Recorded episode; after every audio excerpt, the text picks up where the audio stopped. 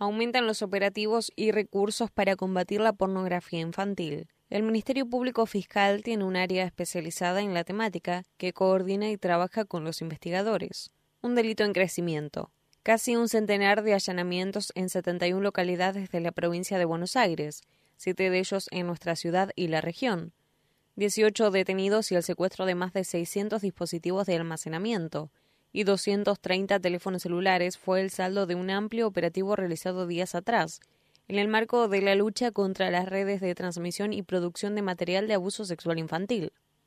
En el marco de un panorama donde las causas han experimentado un crecimiento desde la pandemia a esta parte, el Ministerio Público Fiscal, con una política criminal orientada a combatir este tipo de delito, sumó herramientas y recursos humanos para llevarla adelante.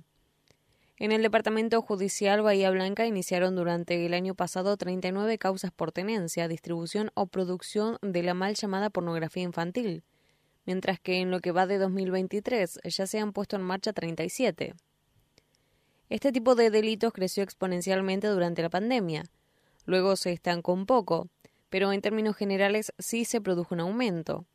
De todas maneras, esta situación no necesariamente es el reflejo de un crecimiento del delito, sino que también hay más denuncias, reconoció la directora del Departamento de Delitos Conexos de la Trata de Personas, Pornografía Infantil y Grooming de la Procuración, Eleonora Wengast. La funcionaria también explicó que antes la tenencia simple no era castigada. Ahora de a poco nos vamos dando cuenta que se trata de material de abuso sexual. No es una foto o un video, es un niño o una niña siendo agredida sexualmente. Cada video, cada foto es una agresión a alguien. Me parece que como sociedad a veces nos disociamos de lo que vemos, como que la imagen fuera un dibujo y no una persona que está siendo víctima en algún momento. Hay que tener en claro que se consume a alguien victimizando al otro, siguió. Datos vitales. Wengast describió también los diferentes recursos y fuentes de información que brindan elementos decisivos para el impulso de las investigaciones penales.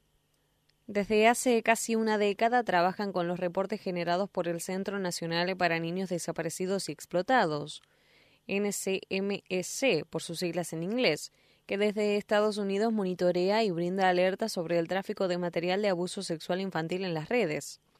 Las distintas empresas de comunicación también se fueron actualizando y trabajando en la captación de los posibles ilícitos. Eso generó un cambio, sostuvo.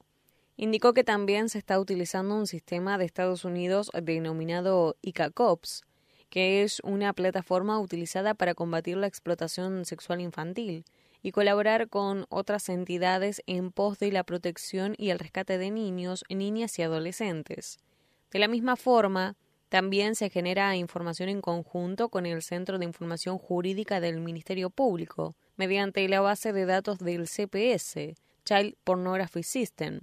También aseguró que hay una política criminal decidida en atacar el problema. Tener un área específica en una institución habla de una decisión clara de la importancia del tema, acción y un mensaje.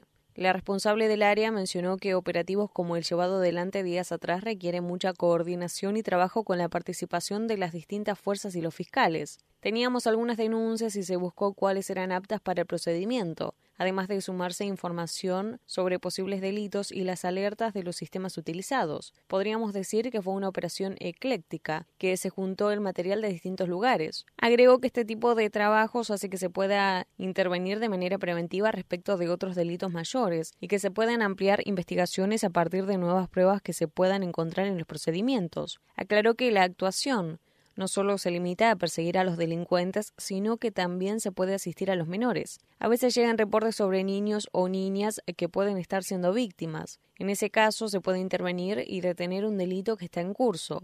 Estas operaciones sirven para visibilizar. Hay gente que a partir de esto denuncia, se da cuenta que está cometiendo un delito, o hay colegios que se interesan y piden charlas o capacitaciones. Reportes con información determinante. Punto de partida, el fiscal Rodolfo de Lucía, a cargo de la Unidad Funcional de Instrucción y Juicio número 20, que entiende en la temática, destacó que los reportes y alertas generados por las distintas plataformas son el punto de partida en la mayor parte de las investigaciones penales preparatorias. Obligación. Las empresas de Estados Unidos están obligadas a reportar cuando detectan alguna circulación de material de este tipo. Esos datos son enviados a los organismos que luego hacen llegar la información al país que corresponde la IP detectada. Es difícil saber qué obedece un cambio en los números o el motivo de que haya una mayor cantidad de reportes, indicó el representante del Ministerio Público.